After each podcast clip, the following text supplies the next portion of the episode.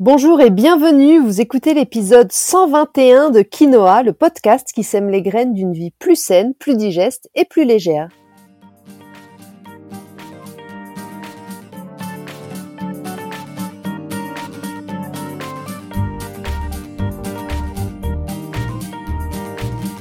Je suis Julie Coignet, naturopathe spécialisée dans les troubles digestifs et les maladies inflammatoires chroniques de l'intestin. J'accompagne aussi les femmes enceintes, les enfants et les sportifs via des consultations sur Montpellier ou à distance, des programmes en ligne et des cours de yoga. Ma mission à travers ce podcast est de vous aider à comprendre simplement comment vous fonctionnez pour que vous puissiez mettre en place de nouvelles habitudes de vie plus saines, mais aussi gagner en légèreté au niveau de votre corps, de votre digestion et de votre esprit. Cette semaine, dans le 121e épisode du podcast, nous allons parler des féculents, un sujet souvent controversé dont on entend un peu tout et son contraire. Il y a plein de théories autour des féculents, comme quoi ils ne sont pas bons, il ne faudrait pas en consommer le soir, le corps peut tout à fait s'en passer, les féculents font grossir, ils génèrent un excès de toxines, ils sont inflammatoires. Alors on va reprendre les choses les unes après les autres. Tout d'abord, qu'est-ce qu'on appelle un féculent? À quoi ça sert dans notre alimentation? Faut-il en manger à chaque repas? Que se passe-t-il si je le supprime? Faut-il privilégier les féculents blancs ou complets? Est-ce que les féculents font grossir? Je vais vous expliquer tout ça dans cet épisode. Commençons par revenir un instant sur ce que sont les féculents. Les féculents, ce sont des aliments d'origine végétale qui ont en commun d'être riches en amidon. Ce sont eux qui apportent les glucides complexes qu'on appelait autrefois les sucres lents, contrairement aux sucres rapides des glucides simples comme les biscuits, les bonbons ou les sodas. Les sucres rapides, comme leur nom l'indique, vont donc apporter de l'énergie rapidement au corps, tandis que les sucres lents, les féculents, vont fournir une énergie que le corps va pouvoir utiliser progressivement.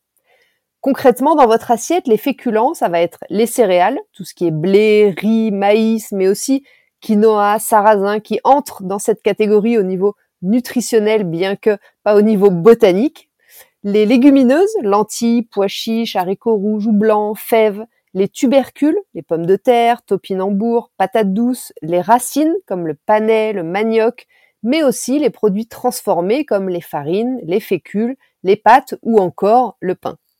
Alors à quoi ils servent ces féculents dans notre alimentation?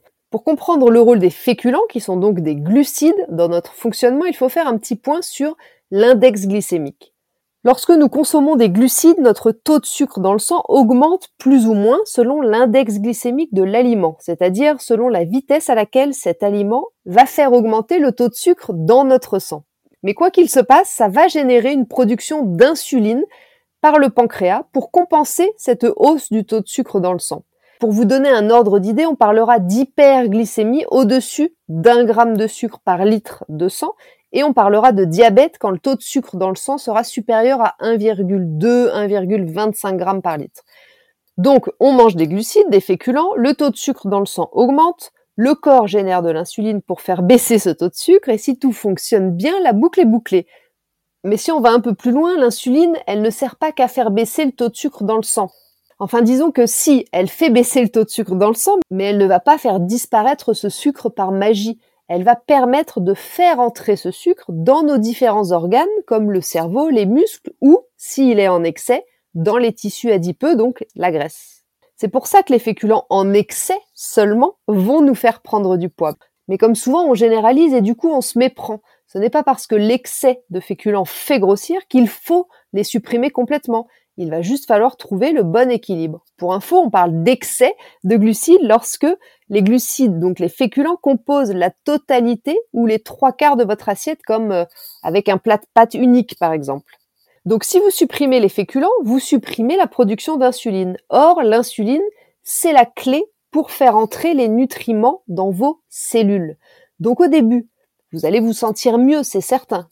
Mais rappelez-vous l'histoire que je vous ai racontée avec le sac de pierre dans l'épisode 78 du podcast sur les théories alimentaires. Quoi que vous supprimiez comme famille d'aliments, vous vous sentirez toujours mieux pendant un certain temps, puisque ça va alléger globalement votre digestion.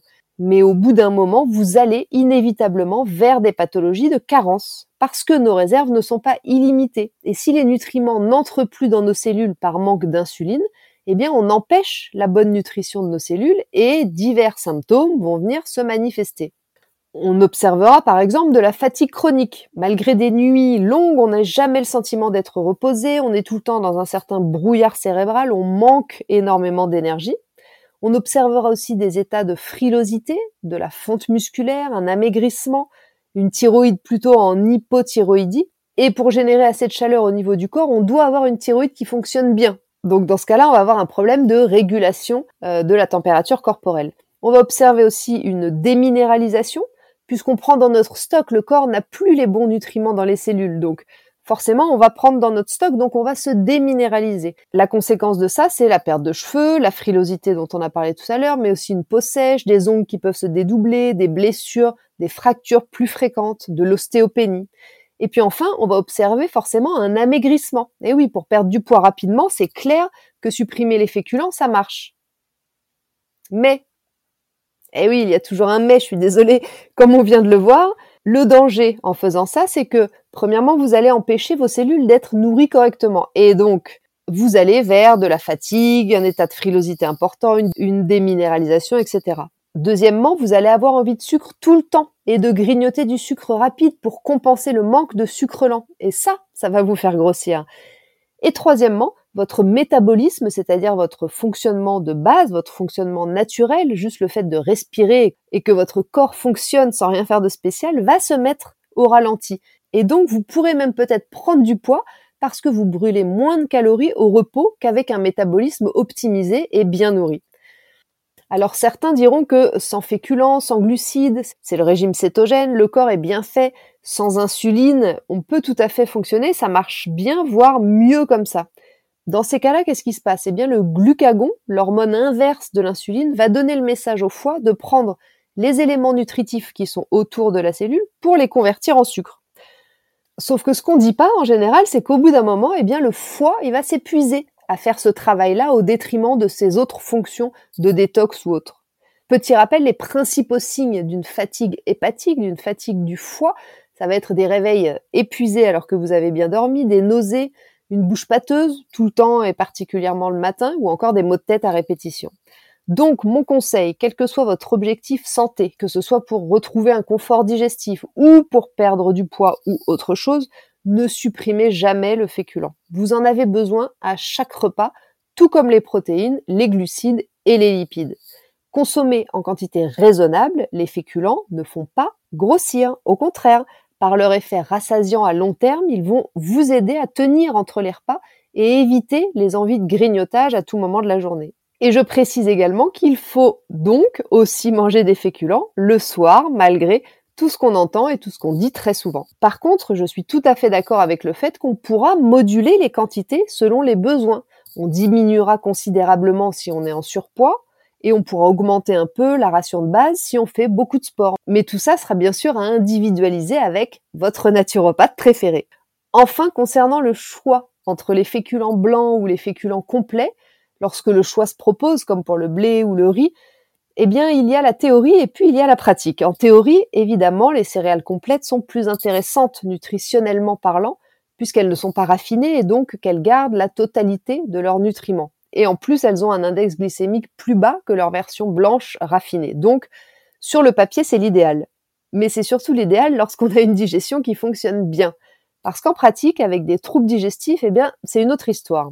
Si vous avez des troubles digestifs, votre capacité digestive, elle est entachée, momentanément ou sur le long terme. Mais en tous les cas, il vous sera beaucoup plus difficile de bien digérer les féculents complets ou les légumineuses que votre corps va devoir dépioter pour récupérer les glucides qui sont à l'intérieur. Dans ces cas-là, selon vos symptômes, tout comme en cas de poussée de RCH ou de maladie de Crohn, vous privilégierez les féculents blancs au moins pendant un certain temps. Voilà, sur ce, l'épisode 121 de Quinoa touche à sa fin. J'espère qu'il vous a plu et qu'il vous aura éclairé sur la place du féculent dans votre alimentation. N'hésitez pas si vous voulez réagir sur cet épisode ou me poser des questions, vous pouvez m'écrire sur Instagram, Julie Coignet-du 8 naturopathe. Je vous lirai et je vous répondrai avec plaisir.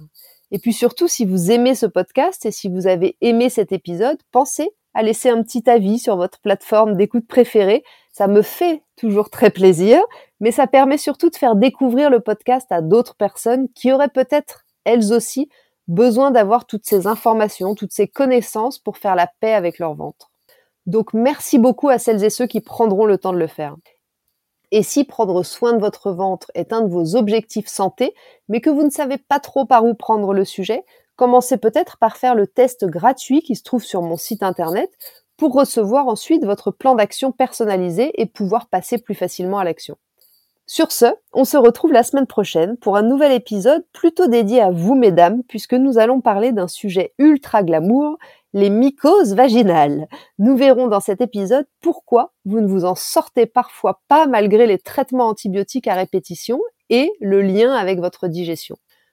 En attendant, prenez bien soin de vous et n'oubliez pas, comme le disait très bien l'abbé Pierre, il ne faut pas attendre d'être parfait pour commencer quelque chose de bien.